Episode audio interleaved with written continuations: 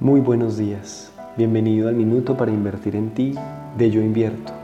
Yo soy Alejo Buitrago y hoy quiero hablarte sobre un gran cantautor latinoamericano llamado Facundo Cabral, que decía que no era de aquí ni era de allá, que era del lugar en el que estaba en cada momento presente. Y ahora que se ha ido de este plano, pues está más vigente que nunca su legado.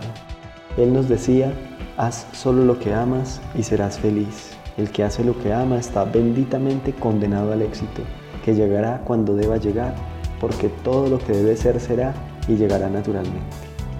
Con esta frase del maestro Facundo Cabral quiero desearte un feliz día y que en este día hagas muchas de las cosas que tú amas.